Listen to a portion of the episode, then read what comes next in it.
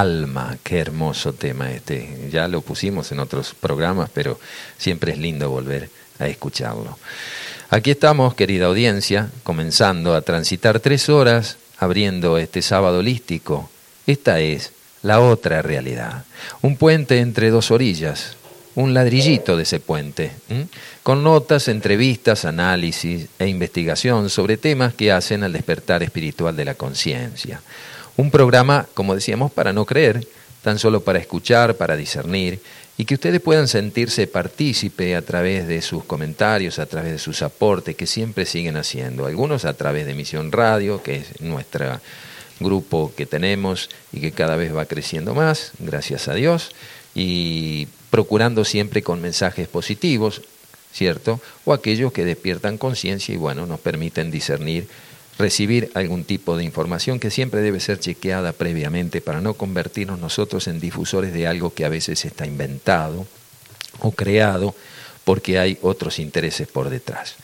En el control técnico, Facundo Crispina Coglanis, en la columna fitoterapéutica, mi amada, Diana Pereira, vayan preparando papel, lápiz, ya hoy viene con algo grosso. ¿eh? Y en la conducción, ¿quién les habla? Oscar Acoglanis, un servidor. Habilitamos ya nuestras vías de comunicación al 3548 585220, 3548 432 285. Como invitado en este día estará con nosotros nuestro querido amigo Lucas Eguiluz. Lucas es santafesino y bueno, es cantautor, músico, ha escrito libros también Va a estar aquí en el estudio conversando con nosotros porque una patita la tiene puesta aquí en Capilla del Monte y otro en su lugar, ¿no? Lucas, que nació allá por el año 76 en Santa Fe, es profesor de educación física, músico, escritor, 22 años trabajando en escuelas secundarias públicas de Santa Fe como profesor. Desde adolescente viene escribiendo poesías, canciones. En el 2014 publicó su primer libro, El Eco, el latido del corazón que despierta la victoria. En el 2018 publicó Inocencio, La gran familia humana. De niño aprendió a tocar el folclore, va a venir con la viola. ¿eh? Este instrumento lo acompaña siempre. Participó de muchos encuentros artísticos como solista entre el 2011 y 2019 con el grupo Sembradores del Litoral. Editaron un CD llamado Camino Real y desde niño viene aquí al valle, ¿eh? atraído por estas vibraciones sutiles, y abstractas, pero que compenetran nuestras células y nuestra conciencia.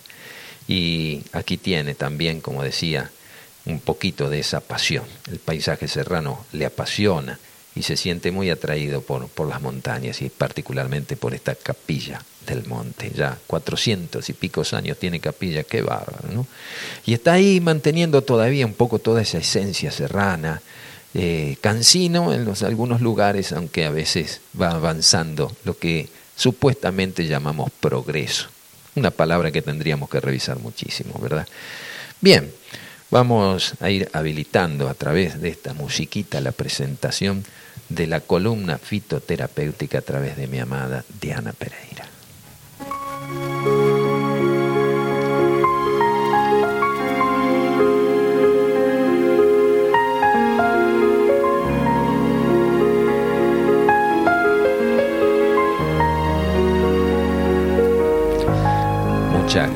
Gracias por la tortita que me hiciste, ¿eh?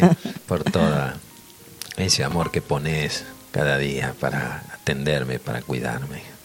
Verdaderamente lo quiero hacer público. La gente lo sabe, pero siempre es bueno agradecer también públicamente porque de alguna manera cumplimos una función pública y es bueno siempre estar agradeciendo al complemento, compañera de camino, en las buenas y en las malas. Buenos días. Buenos días quería decirte que solo respondo a lo que siente mi corazón. Muchas ¿Mm? gracias. Bueno, buenos días, querida audiencia. Hoy vamos a hablar de plantas para la boca. Las plantas medicinales pueden contribuir de un modo muy positivo en la higiene bucal. La importancia de la boca para la salud deriva de dos hechos fundamentales relacionados con su anatomía y fisiología.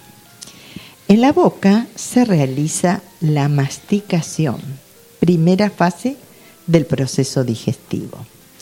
La función de las piezas dentarias, es decir, y es decisiva para una buena masticación y digestión. La cavidad bucal contiene una gran cantidad y variedad de gérmenes, hasta el punto de ser una de las partes del cuerpo en la que más microbios existen. Estos microorganismos pueden causar infecciones graves y estados tóxicos que repercuten sobre todo el organismo. La cavidad bucal, al igual que el resto del conducto digestivo, está tapizada en todo su interior por una capa de células llamadas mucosas.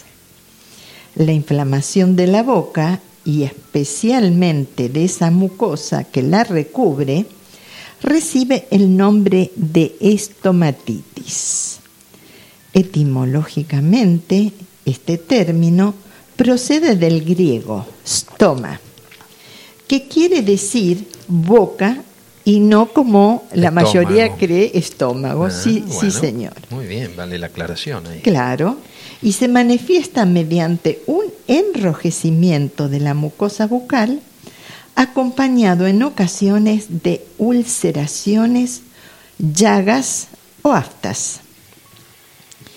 Afecta sobre todo a las encías, la punta de la lengua y la cara interna de los carrillos. Qué tema importante trajiste hoy, porque no, normalmente no se aborda en este sentido eh, la importancia que tiene para la digestión y para el cuidado integral del organismo, ¿no? Tal cual, es un lugar fundamental que debemos cuidar. Y por sobre todo, si tenemos algunas caries, no dejarlas pasar, porque eso repercute, es un foco infeccioso que después este, puede hacer eco en el resto del organismo.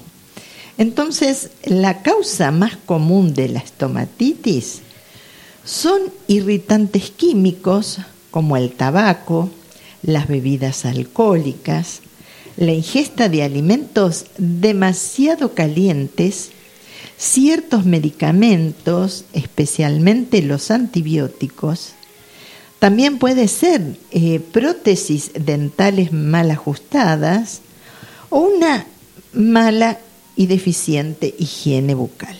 ¿Mm? Muy bien. Los enjuagues bucales con plantas medicinales pueden contribuir significativamente al tratamiento y sobre todo a la prevención de la estomatitis, la gingivitis, la piorrea y otras afecciones bucales. Entonces ahora vamos a hablar de las llagas en la boca, que es muy común mucha gente de pronto se siente afectada por esto. Y surgen así espontáneamente, aparentemente, ¿no? Bueno, hemos enumerado recién todos los factores que pueden llegar a originarlas, ¿no? Entonces, la, son unas pequeñas ulceraciones muy dolorosas, ¿no? Eh, que tienden a curarse espontáneamente después de unos días. Podemos ayudarnos por ejemplo, con salvia blanca, que acá crece en, las sierras en forma silvestre y es muy útil para curar o adelantar el proceso este de la llaga, ¿no? Sus causas pueden ser muy variadas, aunque no es fácil determinarlas. Pueden ser carencias del grupo de vitamina B, carencia de hierro, alergias alimentarias, infecciones víricas y algunas otras causas más. Los enjuagues bucales con eh, plantas astringentes este, pueden secar las mucosas. También plantas antisépticas, cicatrizantes pueden ser de utilidad. Y en este sentido aquí tenemos la agrimonia. Es una planta astringente antiinflamatoria. ¿Cómo la usamos? Enjuagues bucales con la decocción de la planta. La agrimonia contiene flavonoides, aceites esenciales y sobre todo taninos, a los que se debe su mayor parte de sus efectos benéficos o medicinales para la salud, porque los taninos actúan como astringentes sobre la piel y las mucosas, formando sobre ellas una capa de eh, proteínas coaguladas sobre la que ya no pueden actuar los microbios. Ah, mira. Sí, está muy interesante esta planta. La grimonia en infusión también ejerce un interesante efecto antidiarreico, también es vermífuga, o sea que expulsa los parásitos intestinales, y ligeramente diurética. Otra planta interesante para esta patología es el serpol, que mm, es una planta que crece acá en las sierras, lo llaman tomillo silvestre. Ah, sí, se utiliza mucho para el mate, se le También. suele poner en la zona de la cumbre, por ahí suele suele haber este, en todas las sierras, regiones. sí, Sí, se pero es encuentra. esta donde más a veces se la puede encontrar. Sí, y es eh, antiséptico. Se usa en enjuagues bucales con la infusión concentrada. Bueno, habíamos hablado de la salvia, en este caso la salvia officinalis, que es la que se usa para los condimentos. Es astringente y antiséptica. La usamos en enjuagues bucales con la decocción. Y el tomillo, muy importante el tomillo. Por el timol. El timol que es antiséptico, antifúngico. Bueno, les cuento que en la misión tenemos dentífricos naturales que entre sus componentes está la salvia y el tomillo. ¿Eso va a ir para el tercer nivel? Sí, puede Ahí ser está. para el tercer nivel. Ahí está. Acá Facu también trae, ¿ves? Sí, No, este es el tomillo común. Lástima, está la cámara acá puesta, pero este, este no es el serpol, es el tomillo común de condimentos, pero sirve Claro. ese. Sí, porque es antiséptico. Lo usamos en enjuagues bucales con la decocción. Recuerden que la decocción es para este, partes de las plantas duritas y el tomillo es durito como para extraer. Entonces la decocción lo hervimos cinco minutos, lo dejamos estacionar y recién ahí lo podemos usar. Además da, da un sabor fresco a la boca, como, Sí. como que se relaja también. Y todo. para condimento en las salsas queda Ah, muy sí. bueno. Bueno. Bueno, grietas en los labios. Apa. Sí. Las grietas labiales suelen estar causadas por la sequedad o el frío. Recuerdo que todos los años que íbamos a las escuelas del norte, que apadrinamos, allá la gente se le agrietaban los labios por la sequedad que hay en el ambiente en aquella zona, ¿no? Este, y provocadas también, eh, provocan dolor cuando abrimos la boca. Cuando aparecen en la comisura labial, las llamamos boqueras. Suelen estar relacionadas con la falta de ciertos minerales, especialmente del hierro. Recuerdan que el hierro lo fijamos con vitamina C, ¿verdad? El tratamiento local con compresas o cataplasmas de plantas emolientes, que son plantas suavizantes y cicatrizantes, pueden acelerar la curación. Entre otras plantas tenemos también la parietaria, que es antiinflamatoria y emoliente.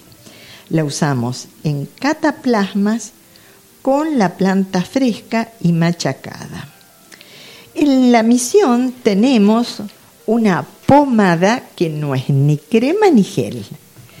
que también tiene un efecto muy benéfico para los labios agrietados, que tiene caléndula, manzanilla y llantén. Es muy desinflamante y hidratante y humectante. Entre otras plantas está el cacao, poderoso, emoliente y cicatrizante. ¿Se acuerdan de la eh, comúnmente llamada em, eh, que usábamos como lápiz labial, manteca, de, cacao, sí. La aplicamos sobre los labios y esto nos va a aliviar y nos va a proteger de, de la sequedad del ambiente. De las grietas también. De las grietas, sí. Y entonces es una grasa extraída, la manteca de cacao, de las semillas de cacao, ¿sí? La clásica manteca de cacao que la podemos comprar en cualquier farmacia. Vamos a otro tema. Oh. Mal sabor en la boca. Puede asociarse o no con mal aliento o halitosis. Suele estar relacionada con el mal funcionamiento de la vesícula biliar o también con fermentaciones intestinales. O sea que se debe muchas veces a la mala digestión. Sí, a un problema digestivo. Vesícula biliar que está congestionada, está funcionando mal, o fermentaciones intestinales. Hay algunos alimentos que provocan esto. Los este. condimentos ayudarían muchísimo a, digerir y a, transformar también este, los procesos gastríticos allí, que puede llegar a producir esa litosis. Pregunto. No, no estamos hablando de gastritis. Hay gente que no tiene gastritis y tiene un, una litosis o un mal sabor en la boca.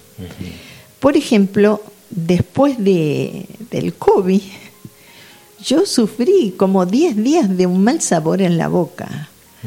Y supongo que era debido a esa misma patología que, deja alguna secuela. Un mal sabor que no sentía eh, el sabor de los alimentos comunes que antes sentía. Y las personas que fuman mucho, por ejemplo. También, también pueden tener. Entonces acá, para el mal sabor en la boca, conviene usar plantas colagogas y digestivas.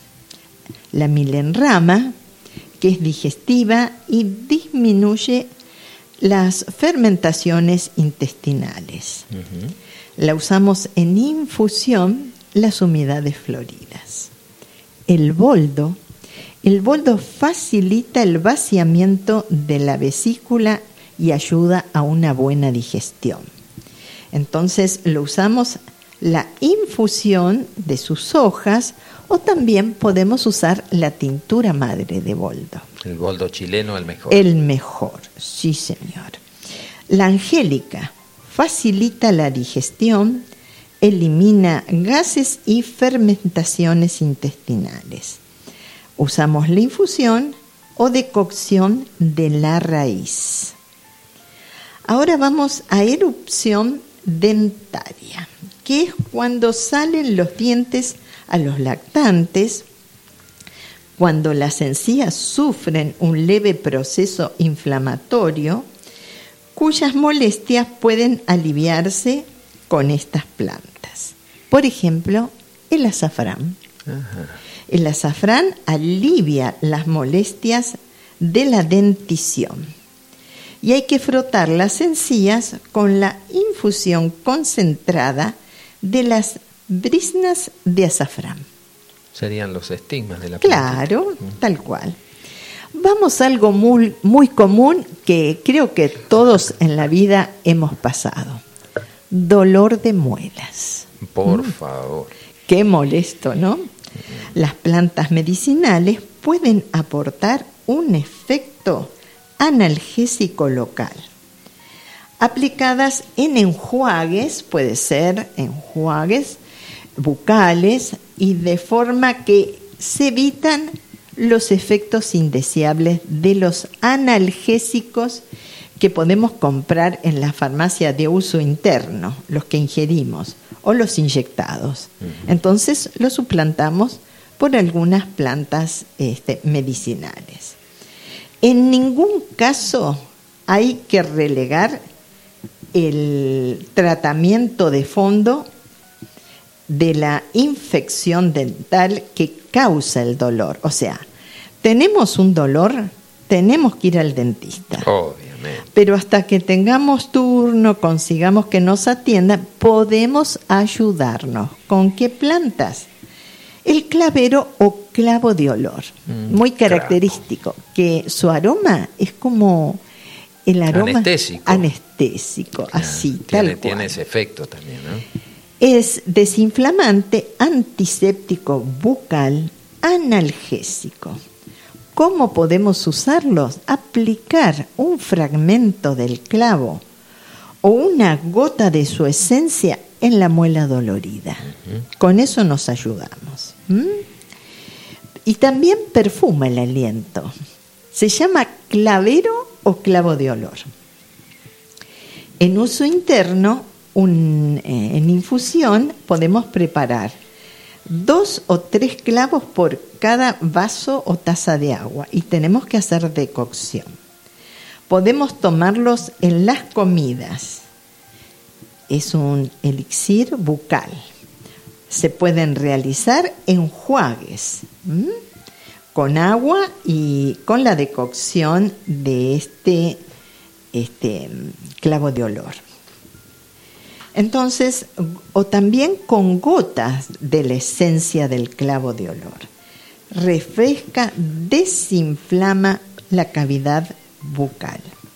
Hay que tener alguna precaución para usar el clavo de olor, ¿sabes? ¿Cuáles son? Quienes sufren de úlcera gastroduodenal o gastritis deben de abstenerse del clavo como planta medicinal y como condimento. Porque, es decir, en dosis elevadas tiene efectos irritantes sobre el aparato digestivo que se manifiestan como náuseas, vómitos y dolor de estómago. Bien, a tener Entonces, en cuenta sí, ese señor. dato. El clavo de olor son los botones florales secos de la planta. También los clavos de olor contienen aceite esencial en abundancia, hasta un 20% de su peso eh, seco. ¿eh?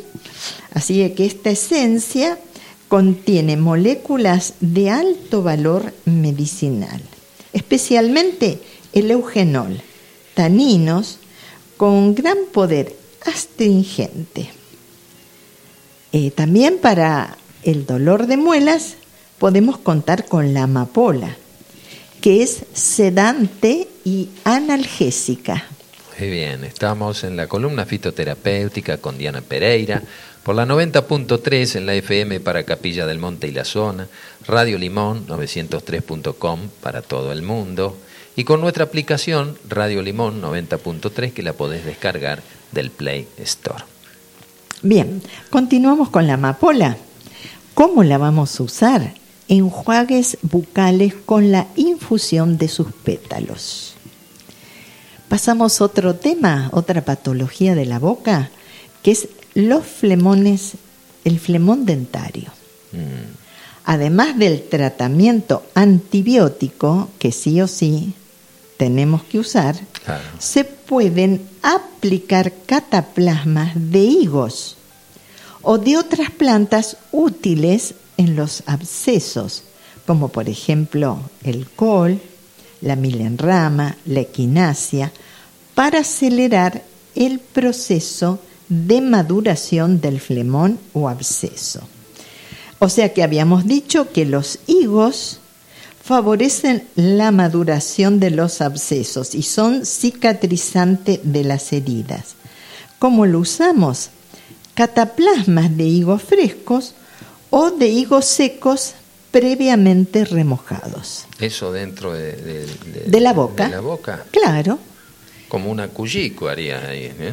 Sí, o también este, si tenemos algún absceso, como habíamos dicho, forúnculos, eso ayuda a acelerar la maduración. Ajá. Y eso provocaría una, una- Más rápido, la curación más rápida, Ajá. porque todo lleva un proceso de maduración. Un forúnculo, un absceso, un grano, todo tiene que empezar a, madurar en y recién ahí. eso. Es todo un proceso, sí. Y ayuda a acelerar el proceso de maduración. Claro, porque aparte la cavidad bucal siempre en estado húmedo y eso dificulta. a Y lleno de gérmenes. También. Sí. Ahora vamos a hablar de piorrea, gingivi- gingivitis y parodontosis. Muy bien. Desde el punto de vista etimológico, piorrea quiere decir derrame de pus. Aunque se aplica especialmente a la salida de pus en las encías. ¿Mm? La piorrea es la salida de pus de las encías. Los dientes pierden sujeción y se caen. La gingivitis es la inflamación de encías, frecuentemente causada por la piorrea. Bien. Y la parodontosis es un término amplio que incluye a todas las afecciones capaces de alterar la sujeción de los dientes al hueso, la más frecuente de las cuales es la piorrea. Estas infecciones requieren de un tratamiento odontológico adecuado y especializado.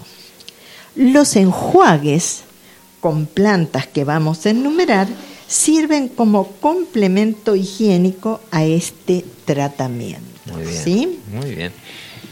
Eh, ¿Seguimos? Sí, claro. El roble. El roble es astringente, antiinflamatorio, limpia las encías. ¿Cómo lo usamos? En enjuagues bucales con la decocción. ¿Qué se usa del roble? La corteza. Ah, la corteza. Sí. Entonces, eh, vamos a contarles la recetita. Anotando. De 60 a 80 gramos serían más o menos unas 4 cucharadas de corteza de roble triturada en un litro de agua. La hacemos hervir 10 minutos y la dejamos reposar. Hay que hervirla a fuego lento para que no se consuma demasiado rápido el agua. Después se filtra y se aplica sobre la zona afectada en algunas de las siguientes formas. Por ejemplo, se puede usar en enjuagues bucales y gargarismos para afecciones de la boca y de la garganta.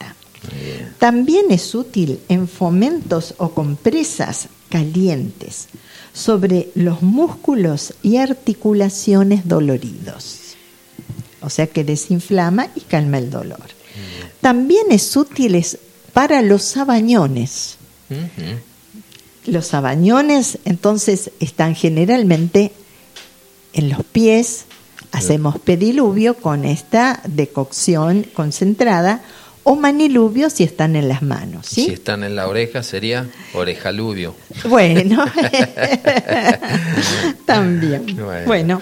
y van mejorando todo lo que es trastornos circulatorios. También en lavados oculares es útil, Mirá. ¿sí? O para taponamientos nasales. El tinte amarillento que queda en la piel después de haber aplicado esta decocción del roble es debido a una acción de los taninos que contiene. Ajá. ¿Y cómo lo eliminamos? A ver. Frotando la piel con jugo de limón. Ah. Ahí sale el amarillo ese que queda. Muy bien, ahí está. ¿eh? Tenemos el granado que es astringente y afianza los dientes flojos. ¿Mm? Bien. Cuando vemos que los dientes están flojitos. ¿Cuánta- ¿Cuántas soluciones trajiste hoy? Además de... de- Y varias plantas. Investigar sobre, sobre una patología, sobre un problema, ¿cierto? Sí, y sí. acompañado siempre con las posibles soluciones naturales que están a nuestro alcance y desconocemos. Vos sabés veces. que hay personas que a cierta edad van perdiendo masa ósea en la boca y se le van aflojando los dientes. Falta de vitaminas, entre otras cosas. Sí, alguna, alguna patología Como general del organismo. Yo conocí a varias personas que le pasaba esto. Por eso, cuando vas a un odontólogo, te hacen una radiografía de cómo están Sí. eh, los huesos también, Una ¿no? panorámica. Una panorámica. Y eso ayuda a ver la cantidad de hueso donde está eh, y cómo está la sujeción de las piezas dentales. Y parece que la granada ayuda mucho en esto. ¿De qué forma? Bueno, lo usamos en enjuagues bucales con la infusión de flores y cortezas de granado. Corteza de, de la planta, no de la planta fruto. y las flores. Ajá, ajá. Sí. También para esto es útil el álamo negro. Arrastra el sarro y restos de alimentos en putrefacción que están en las áreas eh, y blanquea también en las áreas de la boca entre los dientes y también los blanquea. Álamo negro Ajá. blanquea los dientes, los deja blancos. eh. Así que bueno, ¿cómo lo usamos? El carbón de la madera aplicado sobre las encías a modo de dentífrico. Ah, mira. Así es. Vamos a hablar, este, creo O sea que es que un, para los dientes blancos, carbón negro. sí, eso, eso, un contraste. Un contraste. Entonces, ahora vamos a hablar de la estomatitis, que es la inflamación de la mucosa que recubre el interior de la cavidad de la boca. Los enjuagues bucales con las plantas que vamos a enumerar pueden contribuir al mejoramiento de la estomatitis. Para, eh, la estomatitis habíamos dicho que es la inflamación de la mucosa que recubre la parte Interior de la boca. interior de la boca, sí. Para que se produzca la completa curación es preciso eliminar previamente sus causas, que habíamos enumerado unas cuantas, entre ellas tabaquismo, este, la toma de antibióticos y otras causas más. Entonces, para esto, aplicación local de estas plantas tienen una acción astringente, o sea que secan las mucosas. Antiinflamatoria también. Los enjuagues, infusiones o decocciones con las plantas ricas en tanino resultan muy útiles para la higiene bucal, como por ejemplo la infusión de hojas y flores de frambueso. Para esto también tenemos, que ya habíamos hablado, clavo de olor, roble, regaliz, chantén, que es un antiinflamatorio poderoso, castaño, nogal, fresal, sauco y rosal, que es el que más me gusta. Bueno, vamos a contarles que la fantasía de los floricultores por medio de la hibridación han permitido crear más de 10.000 especies de rosales, todos bellos.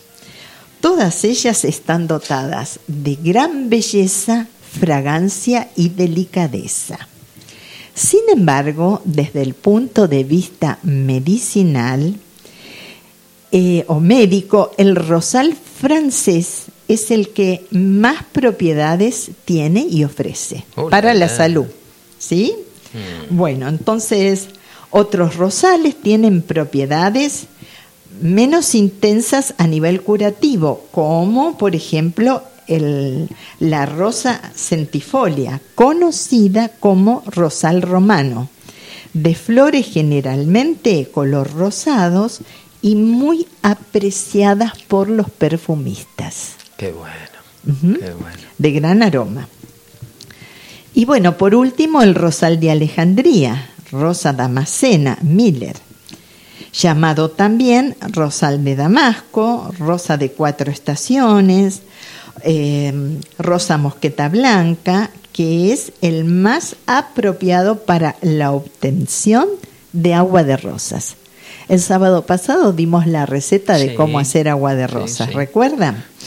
El rosal suaviza, desinfecta, tonifica, entonces lo usamos en infusión de 20 a 30 gramos de pétalos por litro de agua.